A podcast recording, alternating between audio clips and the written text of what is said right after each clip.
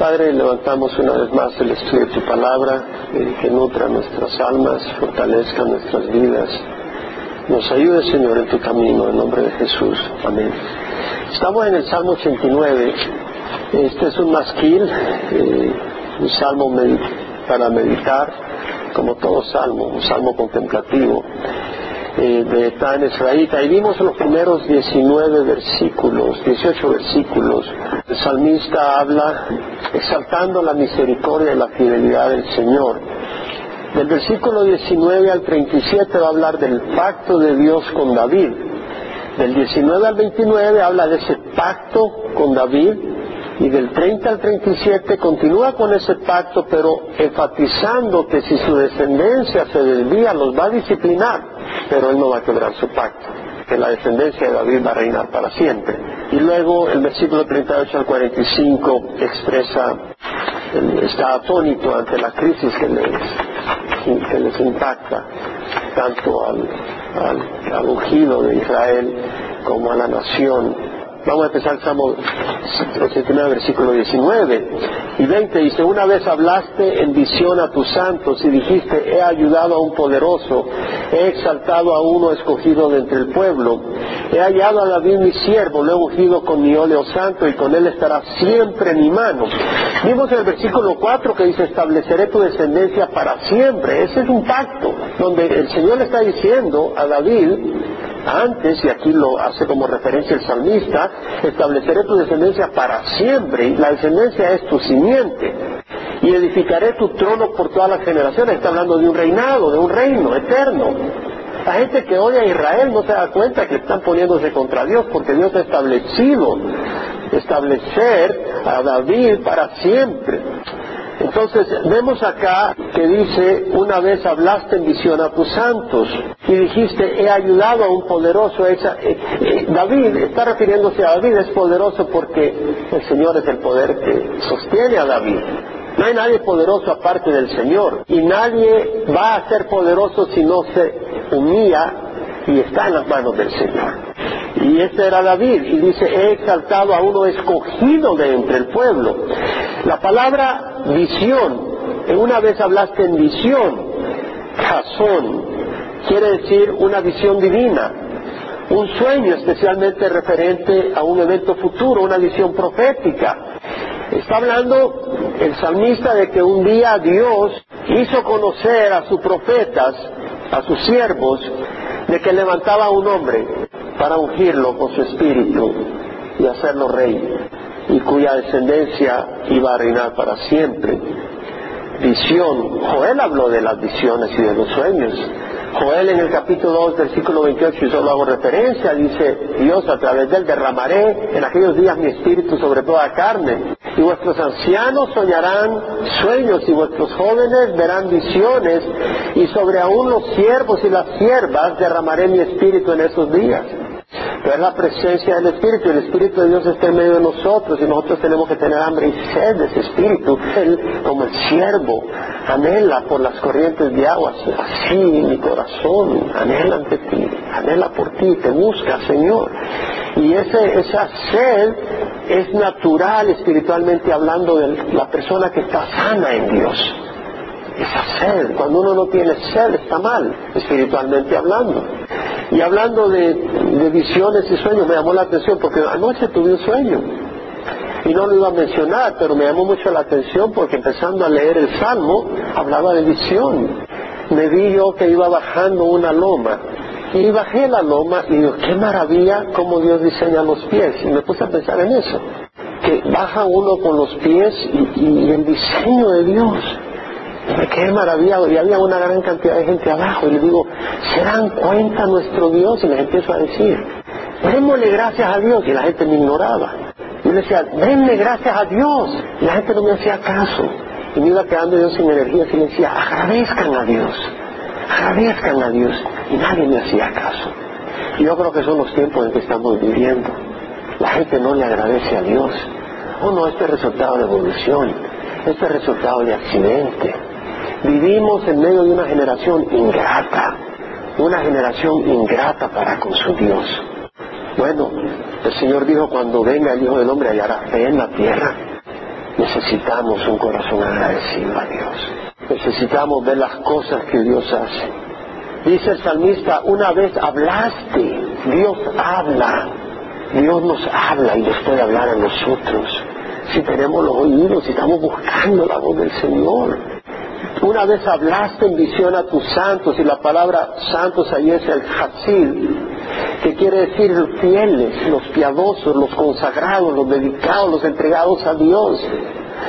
Si nosotros nos entregamos a Dios, Dios quiere hablarnos. Samuel dijo, habla Señor que tu siervo escucha.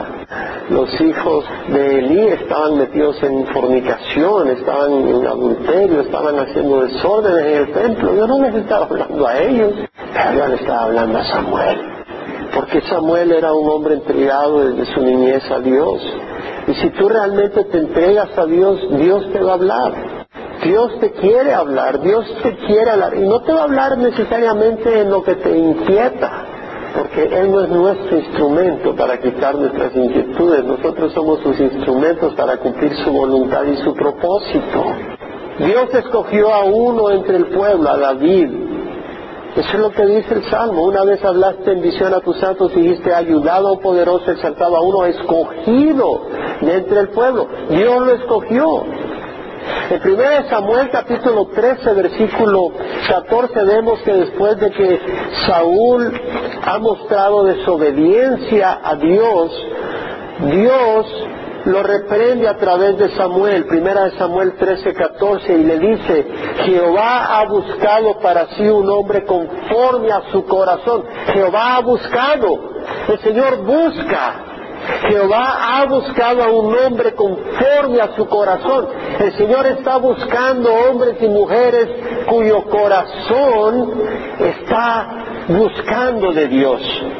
Y Jehová le ha designado como príncipe, Él es el que lo designa sobre su pueblo, quitando a Saúl, porque no guardó lo que Jehová le había ordenado.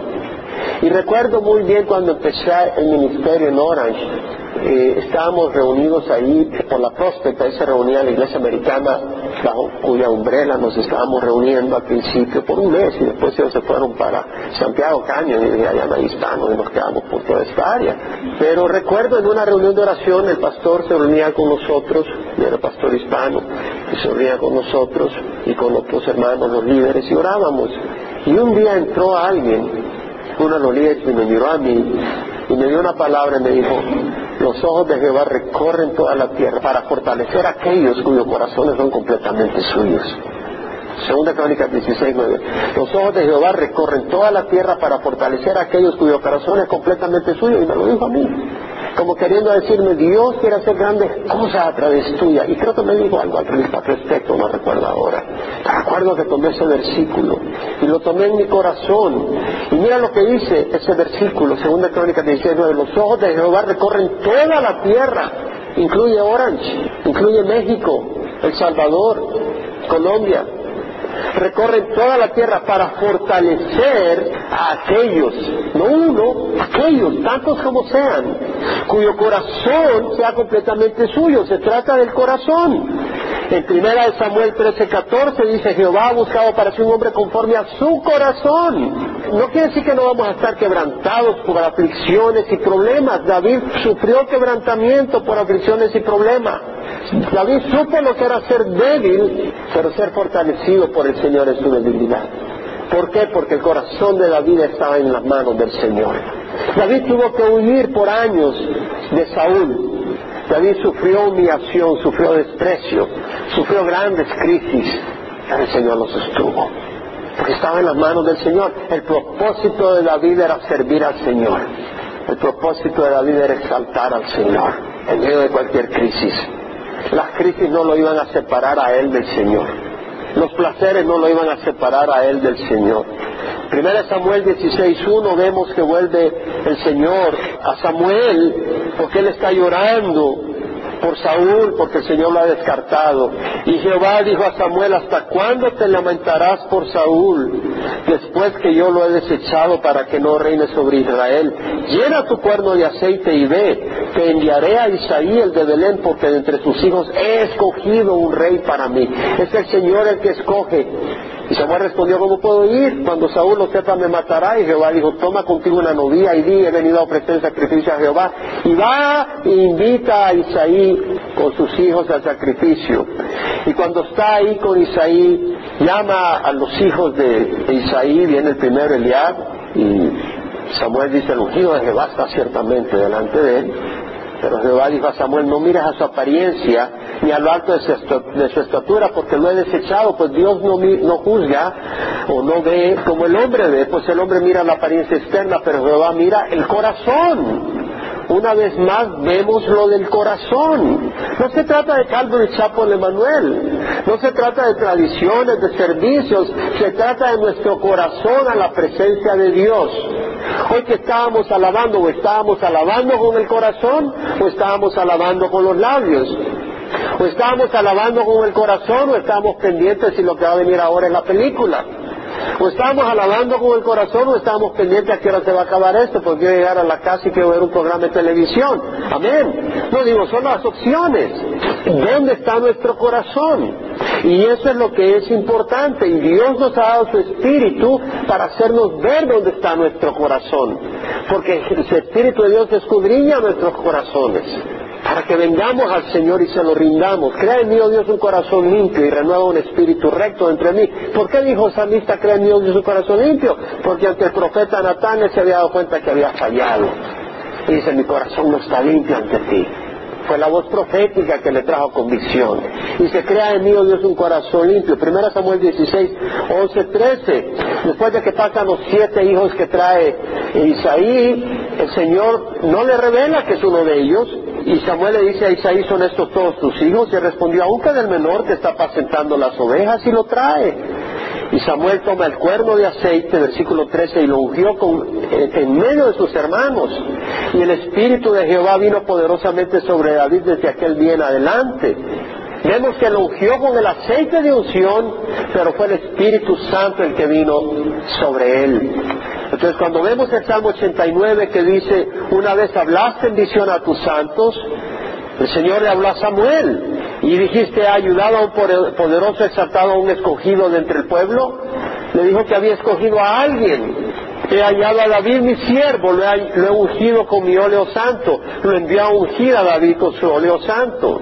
Pero mira lo que dice, he hallado a David mi siervo, David mi siervo, siervo del Señor. Gloria al Señor. No es aquello de que, Señor, si yo te digo, tú me das. Si yo doy, tú me vas a dar, Señor. Esa no es la actitud de un siervo, esa es la actitud de un comerciante. Esa es la actitud de un siervo, la de David, la de Samuel. Habla, tu siervo, escucha. Amén. Y con él estará siempre mi mano, siempre. Mi brazo también lo fortalecerá.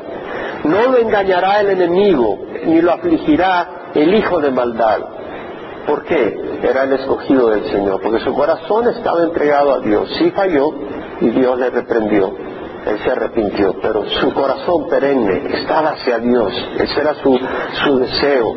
Y Dios le escogió y Dios te ha escogido a ti. Dice el Señor en Juan 6:37, todo lo que el Padre me da, vendrá a mí. Y el que viene a mí de ninguna manera lo echaré afuera. ¿Has venido a Jesús? Que Dios te escogió. Dios te escogió.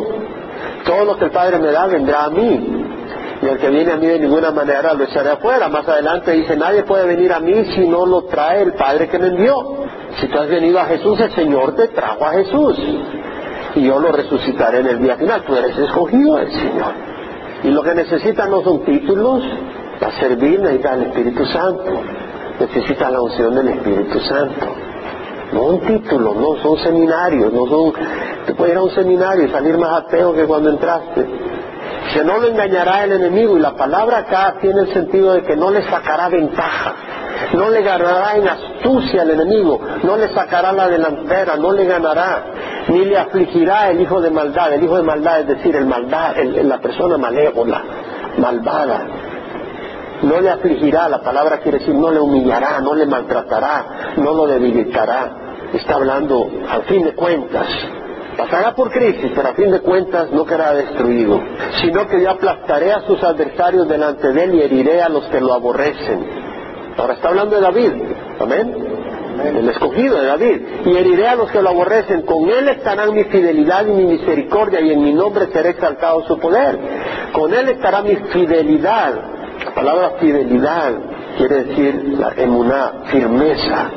Firme sus promesas. El Señor es una roca en cuanto se trata de las promesas. Nadie lo mueve en sus promesas. Él es firme, es su fidelidad. Con Él estará mi fidelidad y mi misericordia. La palabra Gesed. ¿Se acuerda la palabra Gesed? Loving kindness, unfailing love, steadfast love. O sea, un amor que nunca falla, un amor, una amabilidad, una ternura, un amor constante, perenne, o misericordia, ese amor de pacto que incluye todas estas cosas y en mi nombre será exaltado su poder. Es decir, el poder de este rey, de este David, está basado en quien lo alimenta, que es el nombre del Señor. David lo dijo cuando fue a pelear contra Goliat. El nombre de Jehová de los ejércitos, quien tú has desafiado. Él vino en el nombre del Señor. Estaban haciendo la voluntad del Señor. Y tú puedes estar en la crisis, pero acuérdate que estamos haciendo la voluntad del Señor. Y debemos de ir en el nombre del Señor y pelear en el nombre del Señor. Pondré también su mano sobre el mar y su diestra sobre los ríos. ¿Qué está hablando? Que está hablando que le va a dar la tierra prometida. Mar y ríos. Tendrá control, autoridad. A David, el rey David. Él clamará a mí, mi Padre eres tú, mi Dios y la roca de mi salvación. Ese rey sería humilde, clamaría a Dios. No diría yo puedo. Él clamará a Dios y mira lo que dice, mi padre eres tú. Este rey se considera huérfano si no tuviera al Padre Celestial. Y dice, tú eres mi padre, yo necesito un padre, un protector, un guía, un refugio, un Dios, un salvador, un consejero. Mi padre eres tú, mi Dios, alguien poderoso, y la roca de mi salvación, un salvador. Sería humilde, él clamará a mí, me llama la atención, estoy en mi meditación personal en el libro de Éxodo ahora, y recientemente leí un versículo que dice, el que ofrezca sacrificio a otro Dios que no sea Jehová, será destruido por completo. Y me llama la atención porque pasé a un 99 cent store por curiosidad un rato, a ver esas veladoras, y veo una para fulana, otra para mengana, ¿verdad? Y, pero luego vi otra para un santo que sale para la Santa Muerte. Nos reímos, hermano, no, eso asusta. Que alguien esté rezando a la Santa Muerte. Imagínate la ceguera. Orarle, rezarle a la Santa Muerte. ¿Desde cuándo a la Santa? ¿Desde cuándo la muerte santa? La Santa Muerte. Y después había otro santo, no me acuerdo cómo es el nombre, pero sale en saco. Creo que era San Simón. Y lo que me llama la atención es que decía, no es que, que le vas a pedir y que te va a dar esto, lo otro y lo otro, y te va a dar tus cigarros y tu licor. Esa era su ofrenda. Imagínate, y es santo. Le va a dar cigarro y licor de, ofrenda. Y, le iba a preguntar a la que vende, oye, ¿se venden estas peleadoras? Y dije, no, ya ni pregunto ni nada. Se han de vender. O sea, hay gente que, te pones a pensar que hay gente que le está rezando a un hombre de saco y le va a ofrecer cigarrillos y licor.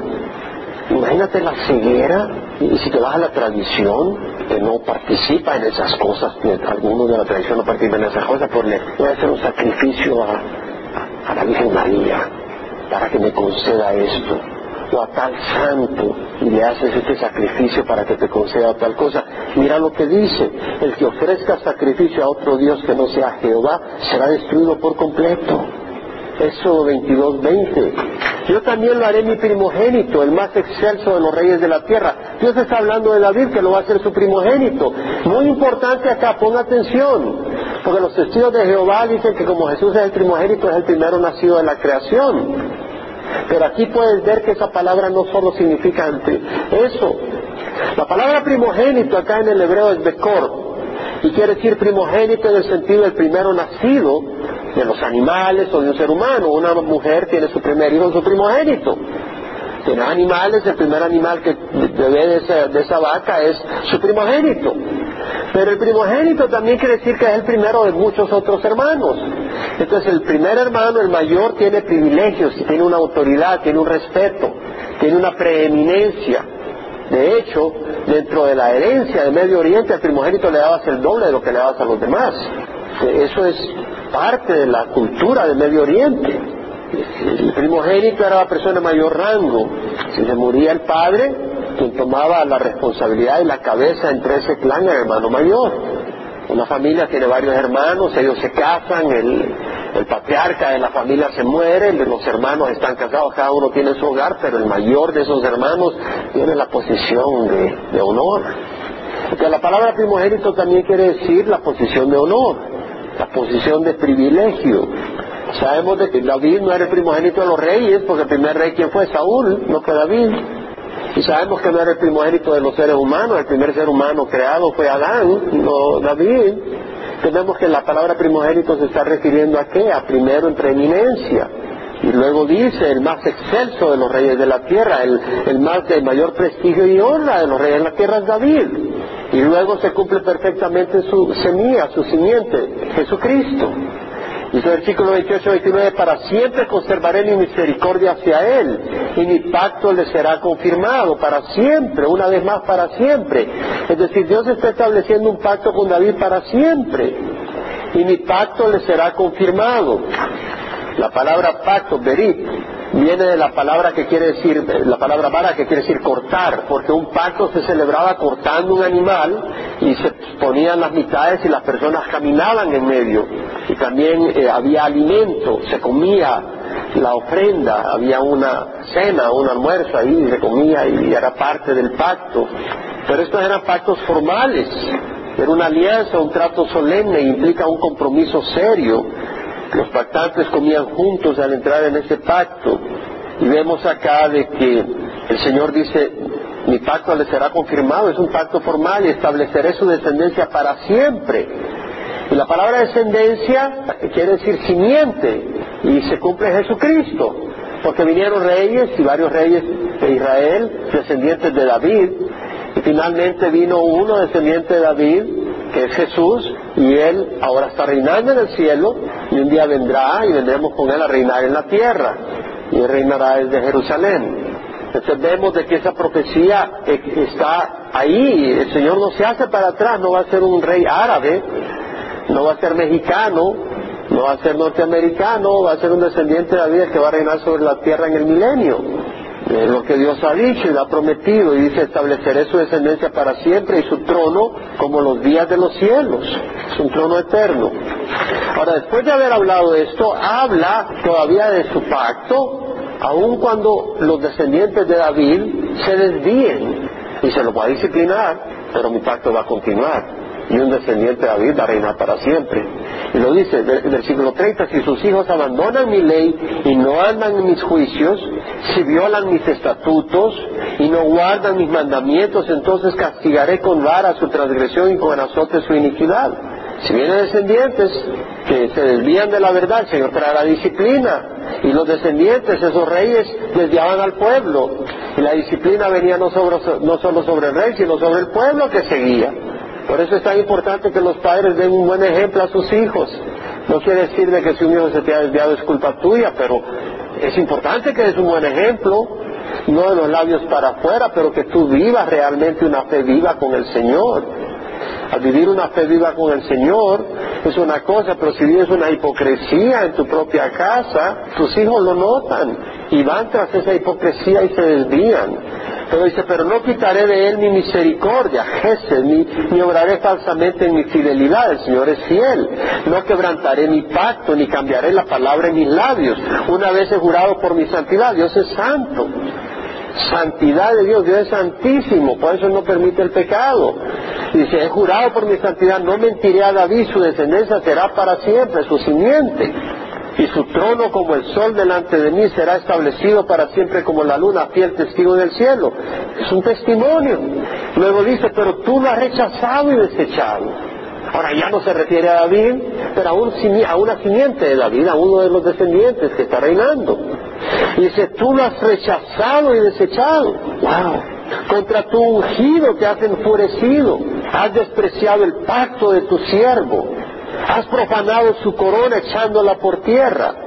Está hablando de que Dios ha traído a la derrota un rey de Israel descendiente de David. Has derribado sus muros, has convertido en ruinas sus fortalezas. No podía ser David porque ya lo dijimos el primer, un primer miércoles que estudiamos este salmo. Cuando Absalón vino a pelear contra David y entró en Jerusalén, David había salido ya para no pelear contra su propio hijo de Jerusalén y, salió. Entonces no fue que entró a Absalón y destruyó Jerusalén, entonces no pudo ser cuando Absalón entró a, luego David huyó y, pelearon fuera de Jerusalén y, mataron a Absalón y regresó David como rey, pero, pero no pudo haber sido en ese momento. Y no creemos que fue después del exilio porque no menciona la destrucción del templo. Es posible que se refiriera a Josías y ya voy a hablar un poco sobre eso. Y se ha convertido en ruina su fortaleza. Todos los que pasan por el camino lo saquean, han venido a hacer una afrenta para sus vecinos. Tú has exaltado la diestra de sus adversarios. El enemigo de ese rey lo has exaltado, has hecho regocijarse a sus enemigos, has retirado también el filo de su espada y no le has hecho estar firme en la batalla. No le has ayudado a tu ungido a estar firme en la batalla. Has hecho cesar su esplendor y has echado por tierra su trono. Has acortado los días de su juventud, lo has cubierto de ignominia. Has cortado los días de su juventud, has reducido su vida. Es decir, David no murió joven, murió a los 70 años. Este rey tuvo que haber muerto joven y por eso pienso yo que es Josías y los reyes que después siguieron, que eran muy malos. Josías fue un, tremendo rey, un excelente rey. Según de Crónicas capítulo 34 leemos que cuando Josías tenía ocho años y comenzó a reinar, reinó 31 años en Jerusalén, que dice que murió a los 39 años, él murió joven. Se aplica a Josías e hizo lo recto ante los ojos de Jehová y anduvo en los caminos de su padre David. Cuando dice su padre se refiere a su, antecesor, su ancestro. No se apartó ni a la derecha ni a la izquierda. En el octavo año de su reinado, cuando tenía 16 años, siendo aún joven, comenzó a buscar al Dios de su padre David. Empezó a buscar a Dios de su padre David. Mira la influencia que los padres podemos tener sobre nuestros hijos. David cometió muchos errores, pero era un hombre apasionado por Dios. Y eso impactó a Josías, comenzó a buscar al Dios de su padre David y en el año 12, cuando tenía 20 años, comenzó a purificar a Judá y a Jerusalén de los lugares altos, de las aceras, de las imágenes talladas y de las imágenes fundidas. Limpia tu casa de todo lo que no le agrada a Dios. Amén. Ese es el corazón de Josías. A los 20 años derribaron en su presencia los altares de los Baales. En su presencia. No simplemente dijo vayan y destruyan. Él quería estar seguro que destruían. Todo vestigio de idolatría quería que lo destruyeran, que la tierra fuera dedicada al Señor. Quemó los huesos de los sacerdotes sobre sus altares, los altares paganos, y, y purificó a Judá y a Jerusalén. No solo eso, el territorio norte había sido vencido por Asiria, pero él va al territorio norte que correspondía a Israel y purifica esos lugares, dice en el versículo 6, y en las ciudades de Manasés, Efraín, Simeón y hasta en Neftalí, en sus ruinas alrededor, derribó los altares y redujo a polvo las aceras y las imágenes talladas. Y luego vemos el versículo 8 que en el año 18 de su reinado, cuando tiene 26 años, cuando había purificado la tierra y la casa, envió a Zafán, hijo de Azalía, y a Maasías, un oficial de la ciudad, y a Joab, hijo de Joacás, escriba, para que repararan la casa de Jehová su Dios. Quería reparar el templo de Dios. Tenía un corazón por el lugar donde se adoraba a Dios y el sumo sacerdote Hilcías, cuando están en, esos, en esas actividades, encuentra en el templo el libro de la ley de Moisés y le dice a Zafán, el escriba, mira el libro de la ley de Moisés y Zafán, el escriba, va donde Josías y le lee el libro de la ley. Y cuando lo lee, leemos el versículo 19, sucedió que cuando el rey oyó las palabras de la ley, rasgó sus vestidos. Este hombre tuvo temor santo y dijo, estamos mal, hemos hecho mal. Él era ignorante de la ley y cuando ve eso dice, hemos fallado y dice, consultad a Jehová por mí y por los que quedan en Israel. En vez de cerrar los ojos, dice, consulta qué vamos a hacer, qué es lo que quiere Dios de nosotros ahora que estamos mal. Porque grande es el furor de Jehová que se derrama sobre nosotros. Cuanto nuestros padres no han guardado la palabra de Jehová siendo conforme a todo lo que está escrito en este libro. Y van donde la profetisa Hulda, y la profetisa le dice, voy a traer mal sobre este lugar y sobre sus habitantes, porque me han abandonado y han quemado incienso a otros dioses. Pero luego le dice a, Josías en versículo 27, porque se enterneció tu corazón y te humillaste delante de Dios cuando diste sus palabras contra este lugar y contra sus habitantes, y te humillaste delante de mí, rasgaste tus vestidos y oraste delante de mí, ciertamente te he oído, declara Jehová. Dios oyó a Josías porque tenía su corazón quebrantado y dice, te reuniré con tus padres y serás recogido en tu sepultura en paz y tus ojos no verán todo el mal que yo voy a traer sobre este lugar y sobre sus habitantes. Vemos el corazón de Dios hacia Josías. No te voy a traer el juicio en tu tiempo. Y versículo 33 dice que Josías quitó todas las abominaciones todas las tierras que pertenecían a los hijos de Israel e hizo que todos los que se encontraban en Israel sirvieran a Jehová su Dios Mientras él vivió no se apartaron de seguir a Jehová, Dios de sus padres. Vemos la pasión de, este hombre, no solo se mantuvo solo en su fe, sino que quiso que toda la nación honrara a Dios. Y bueno, celebran la Pascua. El versículo 1 del capítulo 35 dice, Josías celebró la Pascua a Jehová en Jerusalén y mataron los animales de la Pascua el día 14 del mes primero. Celebran la Pascua y dice el versículo 7 que Josías contribuye para los hijos del pueblo con treinta mil cabritos y corderos y más de tres mil bueyes de lo que pertenecía al rey, de lo suyo da su abundancia para celebrar la Pascua. Y, versículo 18 dice, no se había celebrado una Pascua como esta en Israel desde los días del profeta Samuel. Ni siquiera en los días de David se había celebrado una Pascua, ni en los días de Salomón una Pascua tan gloriosa. Este hombre derramó su abundancia y en pasión dijo, vamos a echar un fiestón al Señor. Y le entregó su abundancia. Se celebró en el año 18, el reinado de Josías tenía 26 años.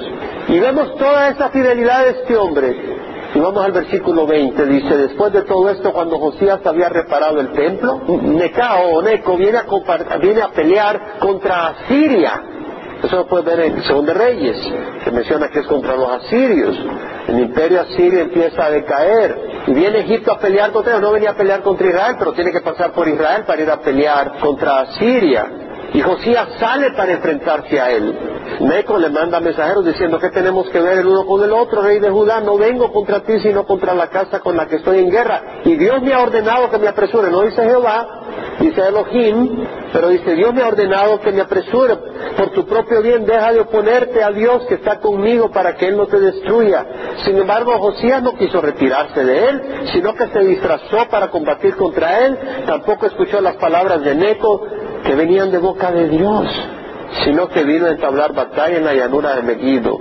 Y los arqueros hirieron al rey Josías y el rey dio a su dijo a su siervo, llevadme porque estoy gravemente herido. Su siervo lo sacaron del carro y lo llevaron en el segundo carro que tenía y lo trajeron a Jerusalén donde murió y fue sepultado en los sepulcros de sus padres. Y Judá y Jerusalén hicieron duelos por Josías. Entonces Jeremías entonó una elegía. El profeta Jeremías se lamentó por este rey. Y todos los cantores y cantoras en sus lamentaciones hablan de Josías hasta hoy. Vemos que este gran hombre de Dios murió a manos del enemigo. Y el Salmo 89 se puede aplicar mucho ahí. ¿Qué has hecho, Señor? ¿Dónde está tu promesa? Y uno dice, pero ¿cómo es posible que Dios haya permitido que Josías haya muerto a manos de Neco, el faraón egipcio? Si era un hombre de Dios, Dios tuvo que haberlo protegido, era un descendiente de David, simiente de David, Dios tuvo que haberlo protegido. ¿Te acuerdas cuando Moisés golpeó la piedra cuando solo le tenía que hablar? El Señor le dijo, mi mal representado ante el pueblo, no vas a entrar a la tierra prometida. Uno dice, ¿cómo es posible? Este hombre aguantó al pueblo judío por 40 años y ahora, Señor, no le permites entrar a la tierra prometida. ¿Cómo es posible? Hermano, Dios es santo. Si tú te crees recto y perfecto ante la santidad de Dios, tú estás más podrido de lo que te puedes imaginar y yo también y yo peor. Pero es importante reconocerlo. Y cuando ves lo que le pasa a Josías, recuerda de Josías que dice que no oyó la voz de Dios a través de Neco, el, el, faraón. Pero ¿cómo iba a hablar Dios a través del faraón? Dios puede hablar a través de quien él la gana. El punto es que si hubiera consultado con Jeremías, si hubiera consultado con Dios, Dios le hubiera dicho, no salgas a pelear contra Neco. Yo no le hubiera dicho, sal a pelear. Un falloncito. Amén. Un falloncito no es un fallón cuando estamos fuera de la voluntad de Dios. A un Dios santo es algo grave. Es grave. Dios es santo, nosotros quienes somos, somos sus instrumentos. No podemos actuar fuera de la voluntad de Dios. Ahora, el salmista no entiende qué está pasando. El salmista no comprende la tragedia que ocurre con Josías. Obviamente que Dios lo bendecirá eternamente por su fidelidad, pero Dios muestra su santidad también a través del incidente. Y nos debe hacer reflexionar a nosotros que servimos a un Dios santo y estamos cubiertos por la sangre de Jesús. Y si no estás cubierto por la sangre de Jesús, pero con tu propia justicia, no tienes ningún chance de pasarla. Pero si estamos cubiertos por la sangre de Jesús, entramos y los errores quedan cubiertos por su sangre y lo que hemos hecho de acuerdo a su voluntad tiene remuneración, pero nos recuerda la santidad de Dios y si creemos que somos rectos, mira lo que dijo Job en su crisis, Job 9, dice, ¿cómo puede un hombre ser justo delante de Dios? Si alguno quisiera contender con él, no podría contestarle ni una vez entre mil. Sabio de corazón y robusto de fuerzas, ¿quién le ha desafiado sin sufrir daño? El versículo 19 y 20 de ese capítulo dice, si es cuestión de poder, aquí él es poderoso.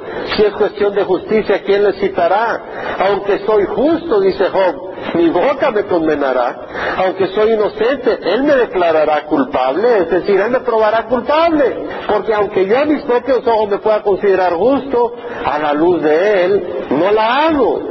Job capítulo 13, versículo 26, leemos que dice, me hace responsable de las iniquidades de mi juventud. Job, un hombre justo, dice, las iniquidades de mi juventud florecen cuando pienso en lo que está pasándome. No me haga recordar eso, ya me arrepentí de eso, está diciendo Job. Job 14, versículo 1, el hombre nació de mujer, corto de días y lleno de turbaciones, como una flor brota y se marchita y como una sombra huye y no permanece. Sobre él ciertamente abres tus ojos y lo traes a juicio contigo. ¿Quién hará algo limpio de lo inmundo? Nadie. Job se declara inmundo. ¿Cómo vas a hacer algo limpio de lo inmundo? Está diciendo, Señor, no me examines tanto. No me juzgues. ¿Quién puede pasar? ¿Quién puede pasar la prueba si tú me juzgas? Y Job 25, Bildad, uno de los amigos de Job, le dice, ¿cómo puede un hombre ser justo con Dios o cómo puede ser limpio el que nace de mujer? Si aún la luna no tiene brillo y las estrellas no son puras a sus ojos, cuanto menos el hombre que es larva y el hijo de hombre que es gusano. Y está diciendo, nosotros no tenemos un chance. Y si vamos a Jeremías, capítulo 3, versículo 25, dice, bueno es Jehová para los que en él esperan, para el alma que le busca, bueno es esperar en silencio la salvación de Jehová, en la crisis, en el juicio, esperar en silencio. La salvación de Jehová es bueno para el hombre llevar el yugo en su juventud, que se siente solo y en silencio, ya que Él se lo ha impuesto. Dios le ha impuesto la crisis que lleva. Que ponga su boca en el polvo, quizá haya esperanza, que dé la mejilla al que lo hiere, que se sacie de oprobios, porque no rechaza para siempre el Señor. Antes bien se aflige, también se compadecerá, según su gran misericordia, porque Él no castiga por gusto, ni aflige a los hijos de los hombres por gusto. Entonces, si Dios nos pasa por una crisis, no es por gusto, no es en vano. ¿Quién puede decir amén? Cuando decimos amén, estamos aceptando que Dios es Dios y que lo que Él dice lo recibimos y no, no luchamos ni vamos a pelear contra lo que Él nos, lo que Él nos da. Viene de la mano de Dios, aunque no nos guste, amén. Eso es lo que estamos diciendo al decir amén. Versículo 38 dice, Jeremías, no salen de la boca del Altísimo tanto el mal como el bien, porque ha de quejarse el ser viviente, sea valiente frente a sus pecados. Muchas cosas son disciplina del Señor. Dice, no te quejes, no píes, con valentía afrenta la disciplina que viene por la necedad tuya.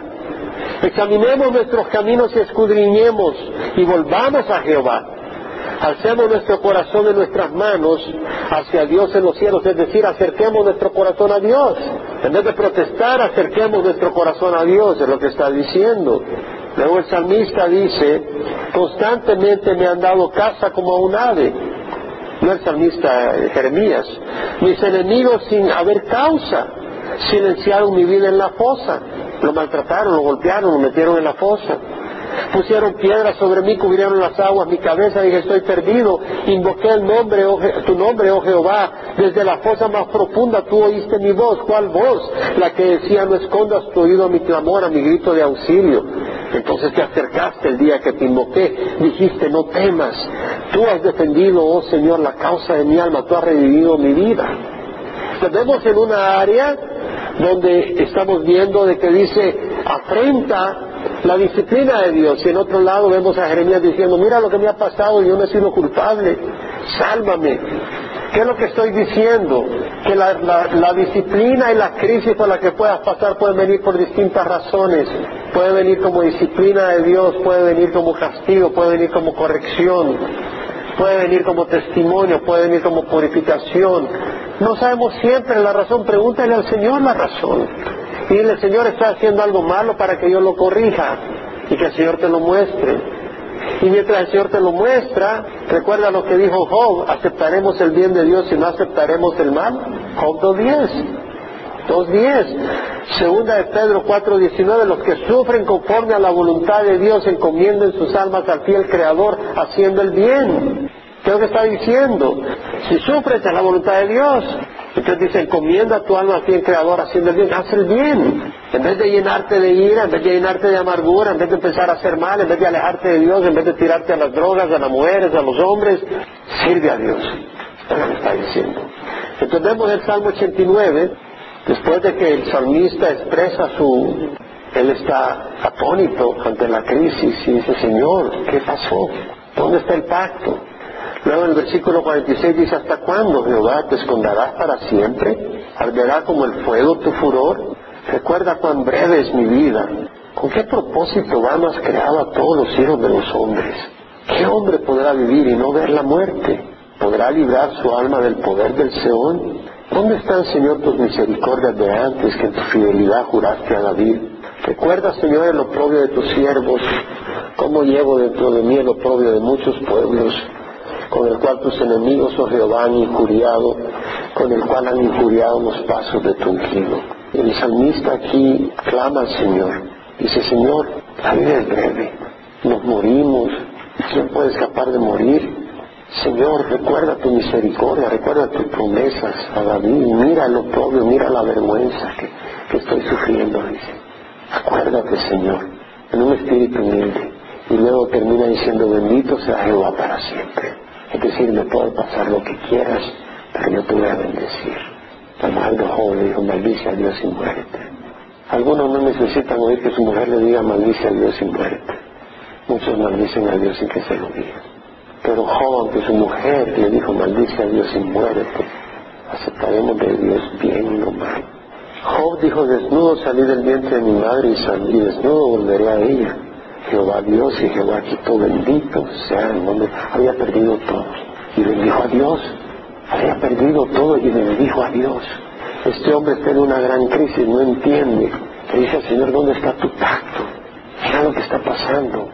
Le dice, aunque no entienda, yo te bendigo. ¿Cuánta gente va a venir a caldo de Chapo de Mabel porque les va mal en el trabajo? O tuvo problema en el hogar. Y ese domingo no vienen a la iglesia. O no vienen al miércoles. ¿Por qué? Porque no están bien con Dios. ¿En serio? Job dijo, aunque Él me mate, en Él esperaré. Vamos a ser fieles o no. Vamos a hablar de la fidelidad del Señor y yo te invito a que vamos a, declarar la fidelidad de Dios en medio de tu crisis. O tal vez tú no tienes el corazón para declarar la fidelidad de Dios en medio de tu crisis. Estás poniendo tu crisis y tu inteligencia arriba de la palabra de Dios. ¿Qué tal si declaras la fidelidad de Dios, sea lo que esté pasando en tu vida? Y lo haces de corazón. ¿Sabes qué? Este es el corazón rendido a Dios. Ese es el corazón que le está diciendo a Dios, yo te sirvo a costa de mi vida, porque Jesús lo pidió. Si alguno desea venir en pos de mí, nieguese a sí mismo, tome su cruz cada día y sígame. Dice, Señor, pero la cruz, ¿qué quiere decir? La cruz quiere decir clavar, la cruz quiere decir cargar, la cruz quiere decir sufrimiento, la cruz quiere decir vergüenza, la cruz quiere decir desprecio, la cruz quiere decir en contra de lo que tú deseas en la carne. ¿Quién desea una cruz? La cruz quiere decir humildad, la cruz. Toma su cruz. No te fuerza el Señor. Ese es el evangelio que predicamos en Calvo y Chapo de Manuel, mis hermanos. Ese de tomar la cruz y seguir al Señor. Porque es el único evangelio que salva. Yo me pregunto, ¿nuestra vida va a ser desperdiciada? Qué triste. Cuando yo pienso a la gente en Medio Oriente, que tienen que dar sus vidas por su fe, esa gente no está desperdiciando su vida. ¿La desperdiciaremos acá con deleites y con entretenimientos materiales o viviremos para Cristo? La palabra del Señor dice que los que quieran vivir piadosamente van a ser perseguidos. Mi pregunta es, cuando viene la persecución porque dices la verdad, cuando viene la persecución porque no haces lo que el mundo quiere que tú hagas, ¿sueltas tu compromiso con Dios? El potencial que hay en cada uno de nosotros que conocemos la palabra de Dios, el Chapo Emanuel, desde 1996 se ha predicado la palabra limpia. ¿Qué hacemos con esa palabra? ¿La vamos a abrazar y llevar a otros lugares? Aún aquí mismo. Hablaba con alguien, le contaba hace tres, cuatro semanas. Me llama una señora mayor de setenta y pico de años. Ya la segunda vez que me llama. Yo la conocía, nunca vino a de Chapel. Es una cristiana, una linda señora mayor. Dice, Pastor Jaime, me dice, y me dejó el mensaje. Le llamo para decirle que estoy orando por usted, siervo. Y en la primera vez que me llamó cuando salió en televisión en la entrevista que me hicieron, en esa me llamó también, pero no pude hablar, vivo para Cuba. Y esta vez que me llama, le llamo de regreso. Que hermana, gracias por su llamada, le digo. Gracias por orar por mí, se lo dije de corazón.